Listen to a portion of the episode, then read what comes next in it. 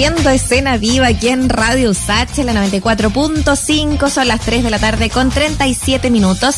Y tenemos eh, ya en línea a Arturo Rosell, actor y director de teatro, que nos va a hablar acerca de una obra clásica que van a llevar, eh, además, en un formato especial para escena con marionetas hechas en base a, objetos en desuso, eh, con la clásica obra Eñato Eloy el, la compañía Equilibrio Precario ha tomado esta, mm, esta, eh, eh, este desafío también de llevarlo a través de, de, la escena virtual de Matucana 100 y vamos a comentarlo esta tarde. Arturo, bienvenido, un gusto tenerte acá en nuestro programa. Hola, eh, muchas gracias, un gusto para, para, para mí también. Arturo, ¿cómo te da? Bienvenido a Escena Viva. Qué bueno saber que, que, vuelve una historia que en rigor no se extingue, no se, no se agota, no queda fuera de época, ¿no? Ahora, evidentemente, cuando el mundo avanza, cuando las cosas cambian, no puede que existan miradas distintas sobre el personaje y sobre la obra en cuestión, ¿no? ¿Cómo, cómo asume todo el, el desafío, no tengo de actualizarla, pero quizás de entenderla en los tiempos que corren, ¿no? Sí, eh, es, eh, hay un juego de palabras entre el nombre, el hoy y... claro, y el, el, ayer. El, el ayer y sí. el hoy, el hoy. eh, es que es un tema súper actual, el, el, el sobre todo ahora, tiene mucha vigencia, es, es como... Eh, porque es existencial y tiene que ver con el abatimiento de un ser humano a manos de la justicia, la ley y el orden y de cómo eso de repente se contrapone con, con eso, con la existencia, con mm. la libertad de, de, de existir. Mm. Eh, y eso se da desde siempre. Sí, eh, es desde siempre eh, y, y, y, probablemente sea uno de los grandes temas que continúe de todas formas. Eh, es interesante porque en el fondo también es, es un autor basado en el libro de, de, de Droguet, ¿no? que efectivamente marcó bastante el cuestionarnos esos temas, tanto en esta obra que probablemente es la más conocida y, y, y querida también de Droguet como, eh, como es Eloy, eh, como también en Patas de Perro. Eh, ¿cómo, ¿cómo, relacionas también esa mirada? ¿Cómo te llevas también a, a, en, el, en, la compañía a trabajar estos temas, estos temas que son como bien del cotidiano, bien del, del, del presente, del realismo, pero también de lo sobrenatural? ¿Eso se traspasa por, por el hecho de hacerlo con objetos? ¿Cómo lo tomaron ustedes? Sí, bueno, mira, eh, nosotros formábamos parte del Gran Circo Teatro eh, en esos años y, veníamos de una temporada larga que tuvimos en, en Berlín, en, en, un centro cultural Tajelés, que hasta el día de hoy existe, y que es un centro alternativo cultural donde se dan distintos tipos de manifestaciones artísticas. Eh, de man, pero en el de primer mundo. Y de ahí bueno nosotros ahí conocimos eh, distintos modos lenguajes teatrales y, y, de arte que, que los llevamos a cabo en, en, la obra no por copia sino por eh, con un sentido propio porque eh, la precariedad de los alemanes en ese momento, te estoy hablando del año 93, era en, a nivel de desarrollo. Y, y, cuando nosotros volvimos a Chile nos encontramos con la nos encontramos con, con Chile, con la precariedad chilena y nuestra.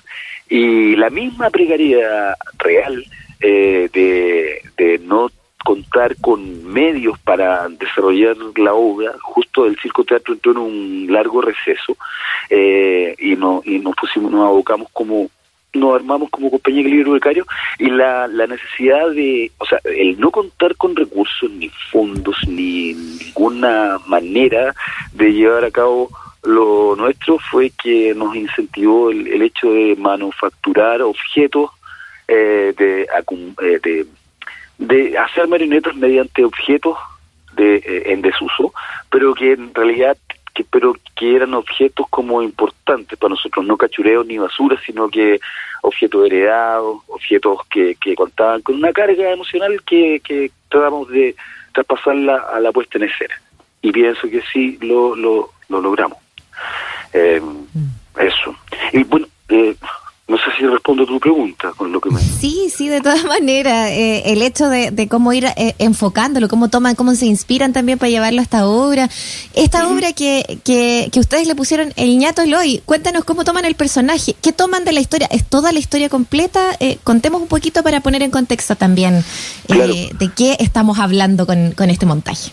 Sí, nosotros hicimos una adaptación libre de la novela de Carlos Droguet, pero eh, incorporamos autores universales, por, por lo que decía de consideramos que consideramos que es una obra así eh, que existencial. Entonces incorporamos autores universales de literatura, de música, de plástica, eh, tratando de armar un, un, un lo que finalmente resultó, la representación de todo eso. Entonces, bueno, incorporamos a Oscar Wilde en, en, una escena de teatro de sombra con un texto de la cárcel de Reading, balada de la cárcel de Reading, eh, Shakespeare, Dostoyevsky eh, y, Sandro con la canción Rosa en la escena amorosa del ñato con Rosalinda y, y varios más que, pucha, siempre se me van, pero es que eran varios. Bueno, y, el, y el estribillo Eloy, Eloy que se canta eh, frecuentemente en la obra, que es un, un homenaje al Smell Like Ten Spirit de Nirvana. Eh, y todo esto es con musicalidad y canto en vivo. Y bueno, ya hay alegorías a la religiosidad popular, a la, a la misma animita que, que es el ñato, porque el ñato Eloy en el cementerio de Wynn tiene su animatorio y, y es ofrendado, venerado. Y entonces, y además como veníamos del, del, del trabajo con Andrés, Andrés Pérez, eh, no, eso nos sirvió mucho para desarrollar la, eh, la puesta en escena de esa que fue nuestra primera obra, la ópera prima del equilibrio precario. Estaba leyendo em, una entrevista antigua, fíjate tú, eh, que siguió del año 94, el año del estreno, ¿no? Si no me equivoco, esto haber sido entero la época, ponte tú. Y ahí efectivamente sales tú citado contando un poco de qué trata esto, ¿no? eh, eh, de hecho era el día del debut en rigor de la obra, y ahí tú decías, claro, la idea no es ensalzar al asesino, sino mostrar el destino de un hombre a punto de morir. Vuelvo sobre la idea original de, de cómo esos personajes que generan fascinación, porque están al margen de la ley, porque también hay un contexto, ¿no? Eh, envejecen, son fascinantes, pero también envejecen bien, por así decirlo, ¿no? Y me, y me queda dando vuelta un poco esa reflexión que tú hacías, Arturo, respecto de, del hoy, del hoy, ¿no? Respecto de cómo se entiende un personaje como él, por ejemplo, un Chile convulsionado, por ejemplo, un Chile que cuestiona quizás de manera más severa que respecto al año 94, ¿no?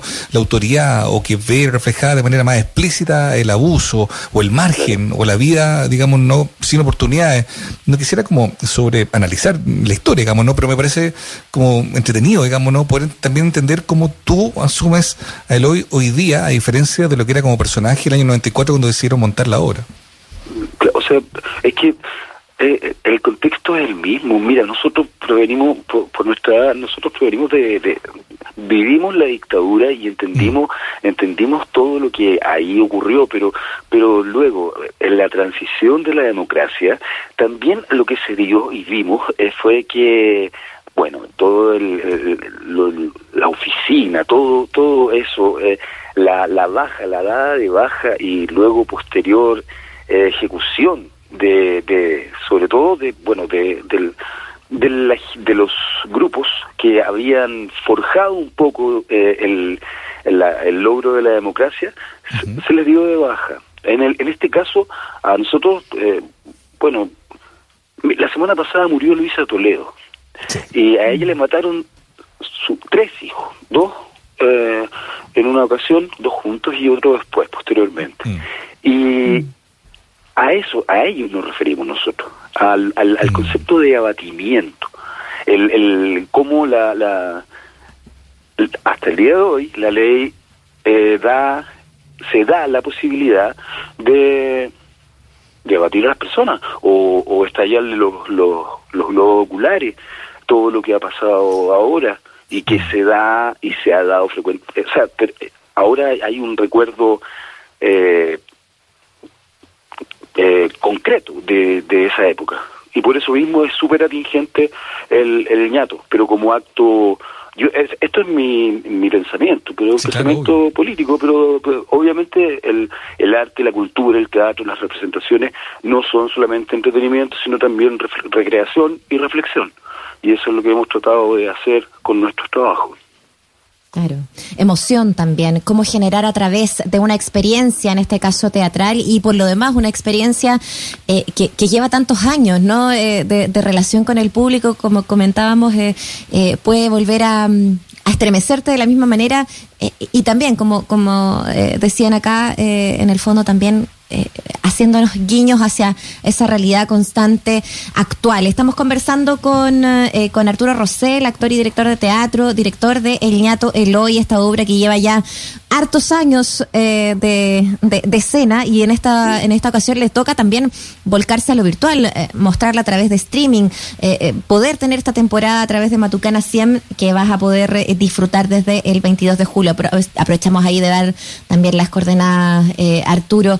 Eh, ¿Cómo ves también eh, mm, que, que, que, esta, este, este formato puede, puede jugar también a favor de ustedes? Eh, de la historia, por ejemplo, de este, de este bandido eh, que, que efectivamente tiene otra relación, tiene esta relación con la carga popular y, y, que se toma desde ese lugar para llevarla quizás a muchos rincones en que nunca han tenido la oportunidad de, de, de ver este trabajo también en escena. ¿Cómo se llevan ustedes con eso? Estamos muy contentos, estamos muy contentos de la oportunidad de que se pueda volver a, de que mucha gente pueda volver a ver eh, el ñato Eloy. Hay harto ñato lovers eh, en el transcurso del tiempo y mucha gente lo ha visto y, y quiere volver a verlo. Y bueno, y el formato streaming, bueno, con todo esto de la pandemia y con el tratamiento que se le ha dado a la cultura dejándola atrás, eh, a las representaciones, eh, el formato del ñato cabe perfectamente en streaming, porque como es teatro de marioneta, eh, está enmarcado en, un teatri, teatrino de, de marioneta. Las marionetas son distintas, pero, pero el, planteamiento es, es escénico, es eso, una, una pantalla en el cual eh, funcionan los personajes. Y, eso funciona muy bien en streaming. Eh, y además porque este estos hay que hacer, yo pienso que hay que hacer un, un cambio de los formatos teatrales, que no, no es solamente el streaming, sino también el presencial, pero de, de, otra manera. Hay que viverse un... un eh, no, no es una nueva normalidad, pero sí un, un, una transformación del, del asunto, creo yo, y que puede dar posibilidades para, para nuevas propuestas. Eh, de esa manera nosotros vamos a poder resurgir con el con lo que adoramos que es nuestro oficio pues. eso es lo que yo pienso y entonces estoy contentísimo de que de que mm, esto se pueda representar estoy agradecido de, la de la posibilidad de, de que se lleve a cabo y, espero que sea del gusto de el respetable espectador eh, no presencial virtual. Estamos hablando con Arturo Rosell, que es eh, actor y director de teatro y también responsable de Ñato Eloy, esta, esta pieza de teatro de marioneta eh, estrenada en el 94 en Chile, que cuenta la historia de un personaje real, de un bandido, ¿no? Eh, que fue ahí abatido por la policía el año 41 y que vuelve entonces en Matucana 100, como en un escenario virtual de Matucana 100, del 22 al, de julio al 1 de agosto. Me preguntaba respecto a esta, que tú hablabas de cómo nace la historia del teatro de marioneta, en particular de esta pieza, y me pregunto cómo observas tú esa disciplina en particular dentro del teatro en Chile. Ha avanzado, ha crecido, hay pocos exponentes, da la sensación, puedo equivocarme rotundamente, y ojalá que así sea, de que en algún momento era algo que se mm, utilizaba más, ¿no? Me da la impresión que, hoy, o en la actualidad, o en tiempos recientes, mm, mm, eh, las marionetas están pensadas casi, casi siempre, que es lo que puede pensar alguien que no es un conocedor como yo, por una cosa más de formato infantil, digamos, pero no puede contar otro tipo de historia. ¿Tú lo ves igual? No, no, o sea, yo, el, yo pienso que existe la estigmatización eh, de, que el, que el teatro marioneta es, teatro infantil y no necesariamente es el, el, caso, ni, el teatro de som ni el teatro de marioneta, ni el teatro de sombra, ni el teatro de objetos, ni lo, lo multimodal, la, la, lo multiteatral, que, que es, eh, eh bueno, lo que estábamos haciendo en los últimos trabajos, que mezclaba todo tipo de, de todo tipo de formato. Eso eh, no es para nada eh, lo real. No, ¿Ah? ¿Cómo? No, es lo real, no es lo que pasa, no es, no, es solo en no, no es lo real. Eh, de hecho, de hecho, a partir de, de nuestro trabajo y sin soberbia, eh, nosotros eh, impulsamos a, eh, impulsamos a varios a, a varios colegas a, a, llevar a cabo eh, eso, esos formatos, teatro de marionetas, teatros callejeros, y, y, eso fue muy bueno, pues, así porque... ¿Y eso sigue hoy? Esa es la pregunta, ¿eso sigue siendo vigente hoy? ¿Tú sigues viendo nuevas compañías o que este formato también es explorado por otras personas, más allá de lo que haya pasado no sé, a mediados de los 90 con el influjo de ustedes, que a lo mejor sirvió de inspiración para, para, para gente, pero igual ha pasado tiempo, y uno se pregunta, o yo me lo pregunto más bien, si es que efectivamente es algo que se sigue explorando hoy. Sí, claro. El Jaime Lorca con, con el, anfiteatro, el anfiteatro. Del anfiteatro, claro, él tiene, él lleva, eh, eh, está, entiendo que van a ser la décima versión de la rebelión de los muñecos. Y, y Jaime es, eh, con el anfiteatro es un gran centro de, de, de promoción de, de, esos formatos. Y de hecho, antes de la pandemia llevaba a cabo un trabajo preciso y, y, con pasada de gorra, con, con otro entendimiento de, de la contribución.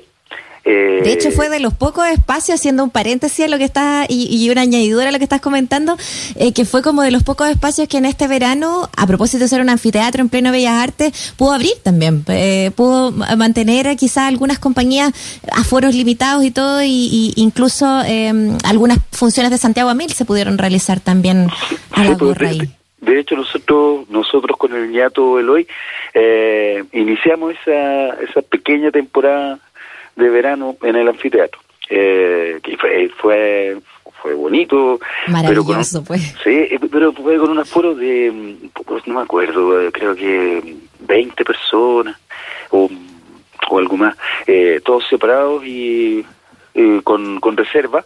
Mm, hicimos dos funciones y, y fue un, un, muy buen puntapié inicial para, para recuperar el, el ñato, porque además lo ensayamos, para llevarlo a cabo lo ensayamos en Matucana 100, y eso motivó... Eh, lo reensayamos en Matucana 100 para, para, para ah, hacerlo bien. Ahí están, todas las conexiones. todas las conexiones, la, la que le, que le decimos a algunos. Estupendo, eso, eso es bueno, que las cosas fluyan de esa manera para que, por ejemplo, se armen aquí estas buenas conexiones eh, con Matucana para poder grabar la obra, para poder llevarla también a esta plataforma, al sistema. Además, paga lo que puedas, eh, eh, que van a poder encontrar entonces em, desde la entrada, desde los tres mil hasta los siete mil pesos, para también eh, dar la oportunidad a que se pueda aportar independiente de cuál sea eh, las posibilidades de cada familia, ¿no? Y pensar que van a estar en una temporada que va del 22 de julio al 1 de agosto. Arturo Rosell, eh, actor, director de teatro, te damos las gracias por esta conversación, por compartir con nosotros lo que ha sido la experiencia con el ñato Eloy y a, a los ñato lovers, entonces, para que se repitan el plato, pueden verla también a través de este formato virtual. Muchas gracias. Gracias a ustedes, gracias. Que esté muy bien. Un abrazo, chao. Seguimos con